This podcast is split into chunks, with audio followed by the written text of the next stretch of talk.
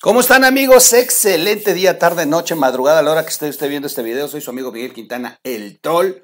Bienvenidos a la red de información digital. Vamos a platicar. Fíjense que a propósito de la visita de López Obrador a Washington, que, eh, que además es una chulada, porque hoy en la mañanera, hoy 17 eh, de noviembre, en la mañanera dijo cosas que ni al caso, o sea, presentó una agenda y muy envalentonado como siempre, no, no vamos a tratar estos temas y los otros.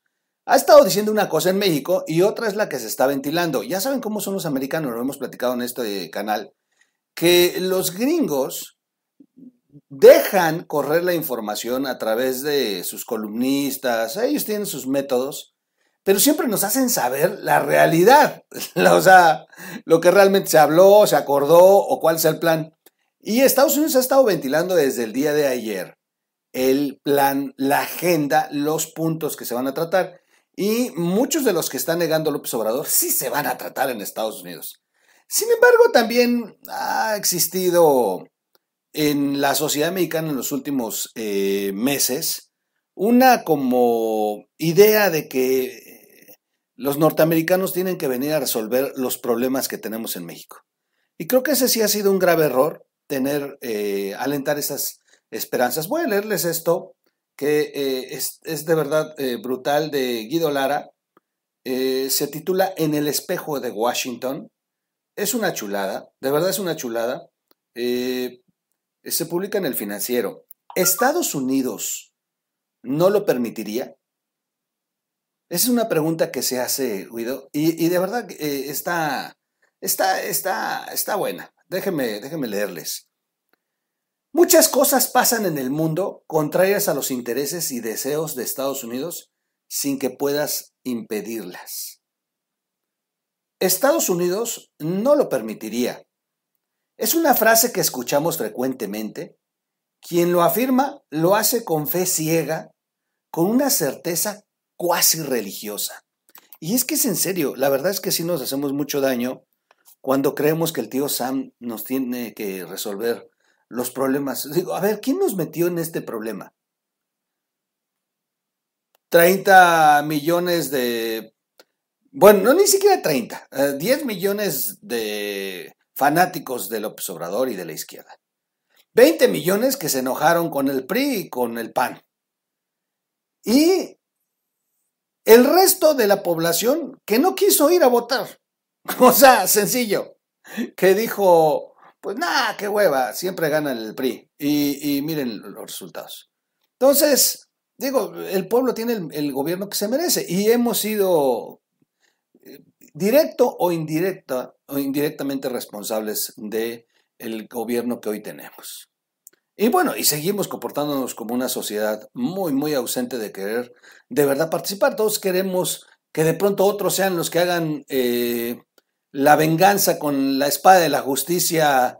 Y, la verdad es que no es así. La verdad es que cada uno debe de aportar en este país para poder solucionar lo que tenemos, lo que tenemos enfrente. Una dictadura bananera muy mal hecha, al estilo López Obrador, pero que sí le está haciendo mucho daño al país. La frase es un mito. Estados Unidos no lo permitiría. ¿Cómo crees? Estados Unidos va a venir, se lo va a llevar. Y sí, y sí, de verdad es que es con fe ciega cuando se escucha. Muchas cosas pasan en el mundo contrarias a los intereses y deseos de Estados Unidos sin que puedan impedirlas los propios americanos.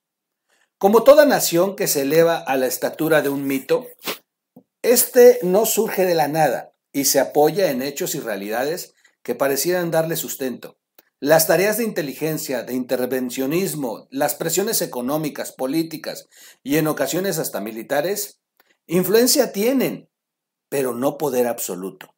O sea, es el país más poderoso del mundo, sí, pero no son, no son Dios.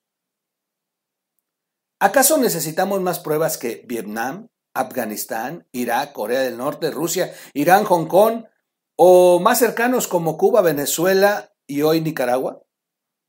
Ya ven lo que hizo Biden, lo único que limitó fue las visas para que no entren ni el, dictador de Nicaragua ni su familia. Es todo lo que hizo. Todavía en Venezuela se están tejiendo cosas muy interesantes porque, bueno, han detenido a Alex Saab y, hay muchas posibilidades de que esto se convierta ya en un tema de juicio contra Nicolás Maduro. O eh, si de verdad Alex Saab mm, deja eh, ver que sí existen proyectiles de alto alcance iraníes en Venezuela, entonces sí las cosas van a cambiar, pero, pero si no fueran por esas cosas, ahí, ahí seguiría Maduro y ahí estuvo Chávez y nada ocurrió.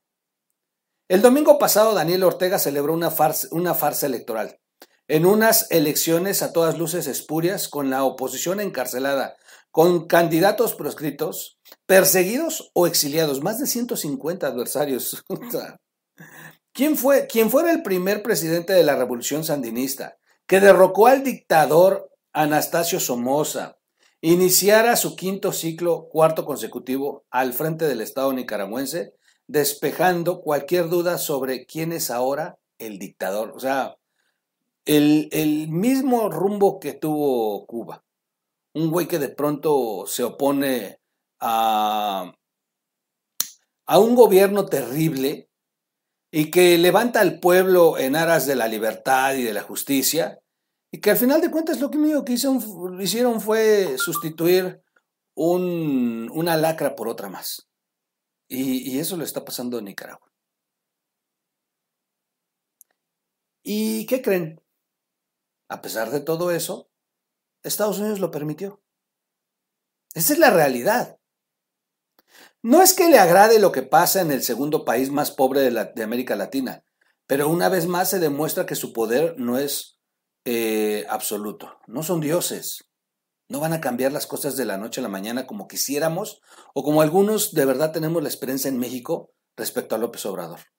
Las naciones del planeta tienen margen de maniobra, pueden retar y enfrentarse a la superpotencia asumiendo costos y riesgos, al mismo tiempo, tienen cierta garantía de que las armas que usará Estados Unidos e incluso el conjunto de la comunidad internacional son de alcance limitado. Sí, es decir, tampoco van a ir a hacer destrucciones masivas. O sea, los ataques han sido a puntos eh, específicos y se han tenido daños colaterales, pero tampoco ha sido una guerra como las de antes, que llegaban y desbastaban ciudades completas.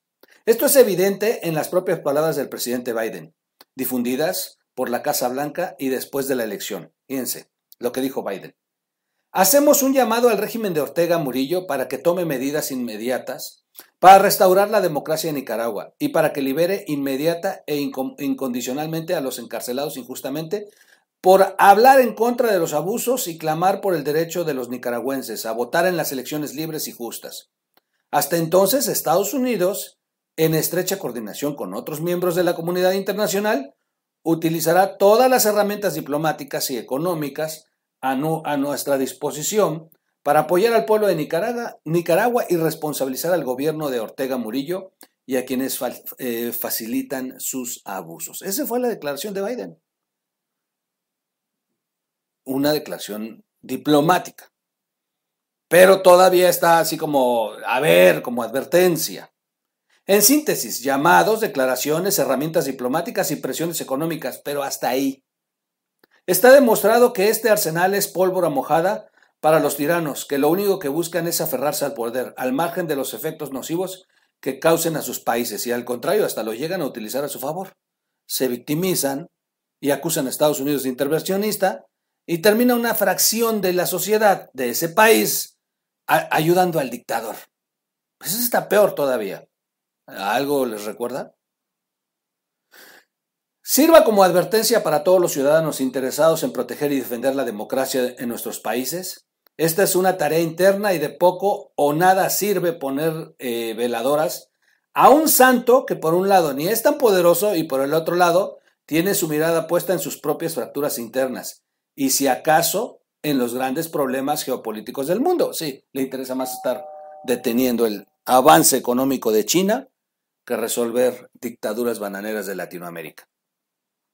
Enfocándonos en el caso mexicano, este es lo más importante, ya para terminar. Enfocándonos al caso mexicano, Es esencial entender que la defensa de la democracia en nuestro país es un asunto de todos nosotros y muy especialmente de la institución que históricamente hemos construido entre todos para que el voto se cuente y cuente.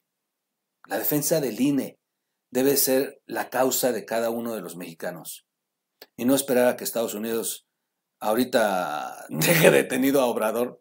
Obrador va a regresar con un acuerdo, no nos equivoquemos.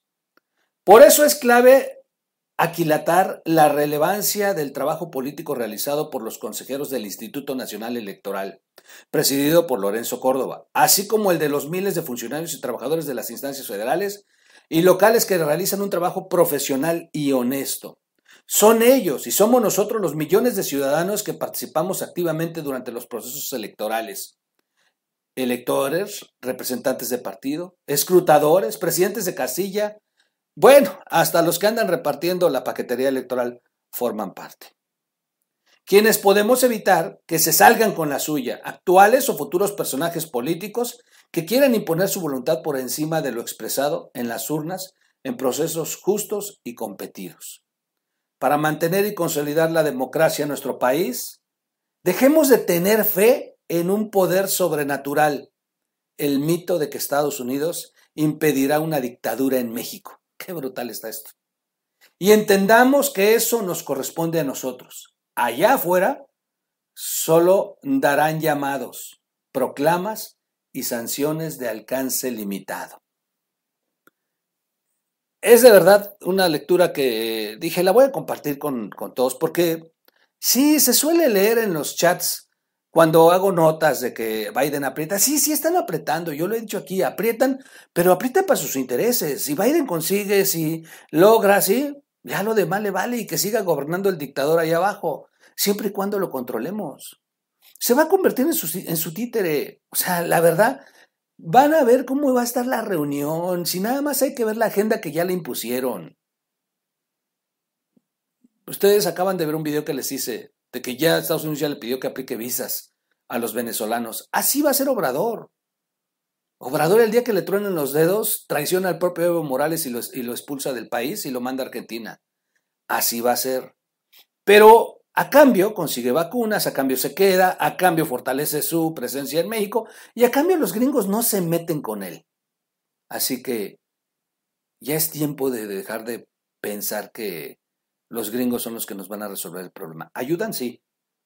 Ayudan porque exhiben, ayudan porque debilitan, ayudan porque lo ponen en su lugar.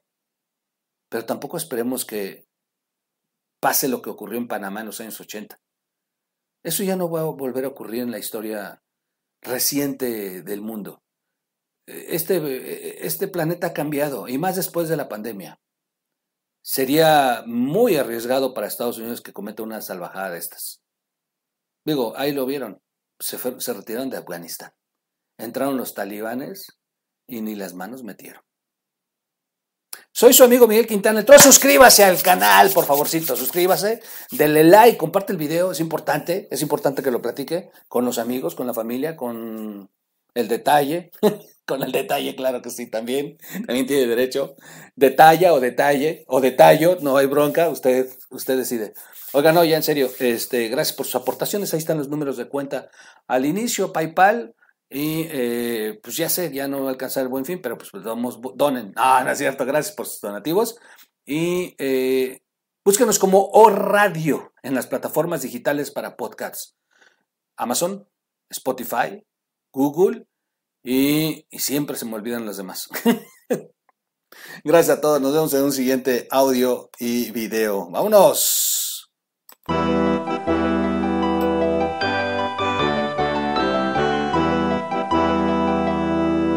O Radio.